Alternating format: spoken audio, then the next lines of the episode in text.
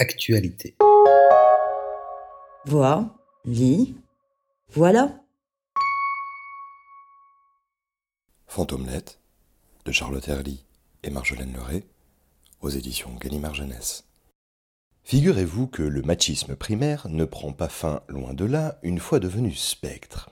Il accède au contraire au statut de machisme secondaire dans un univers où, pour exister, il convient de flanquer la trouille velue, velue, velue. Affublé du sobriquet de fantomelette, voici donc un jeune revenant en proie à une crise identitaire profonde. Il est incapable de faire peur. Un fantôme qui ne saurait effrayer, c'est comme un vampire sans canine, un dragon sans feu ou une sorcière sans pustule, c'est ridicule.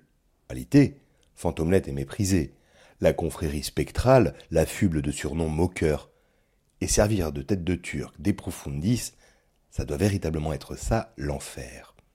Crevettes, croquettes, bichettes, j'en passe. Et j'en oublie aucun de ces petits noms qui puissent faire du bien à l'ego de Fantomelette. Et un revenant sans orgueil et ce que l'on pourrait dire dans de beaux draps. Ça ne fait pas un pli. Surtout quand les autres jouissent de noms terribles avec une réputation à faire trembler jusqu'au mur qu'ils hantent. Pauvre fantomelette, pauvre de toi, te voici réduite aux plus insolites pitreries pour flanquer les pétoches. En vain, évidemment, loin des cris d'effroi, ça raille gratis. De guerre lasse, après une tentative de transformation en momie embaumée au papier toilette, Fantomelette choisit l'exil, triste et seul. Et la famille s'affole. Ne trouvant plus le petit fantôme, on le cherche et redoute le pire. Une fois retrouvé, on lui dit qu'il a fait peur à tout le monde. Fantomelette espère alors être parvenu à ses fins. Enfin J'ai pétrifié mon monde Hilarité générale. Non, Fantomelette n'a pas fait peur, dans le sens fantôme. En fait, rien n'a fonctionné. Sauf que si l'apprenti terreur ne sait pas glacer les sangs, au moins parvient-elle à faire rire, ce qui vaut bien toutes les frayeurs du monde, non? Amis d'avant et d'outre-tombe, attention, attention, Fantomelette est un bijou.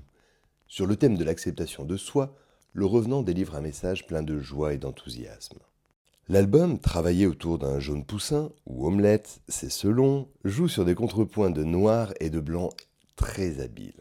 Le dessin est hilarant, se succèdent grimaces et faciès ténébreux, accordant une grande place aux éclats de rire.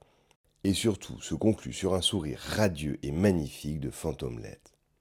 Le trait a quant à lui quelque chose d'enfantin, alternant ses formes gribouillées qui ajoutent autant de vivacité.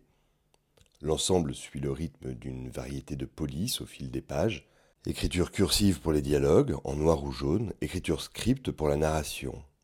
Et la richesse et le tonus de l'histoire ne s'en trouvent qu'améliorés. Cette dernière est finalement un monument de sensibilité, enrichi de multiples jeux graphiques et bourré de tendresse, on craque littéralement pour Fantomelette, si touchant qu'on en feindrait le frisson d'effroi, juste pour lui faire plaisir. Au milieu de cette fratrie de spectres, on rit, on sourit, mais qui a dit que le savoir-vivre se perdait après la mort? Comme toujours, le texte et les visuels sont à retrouver sur www.actualité.com. Merci de votre écoute et à bientôt.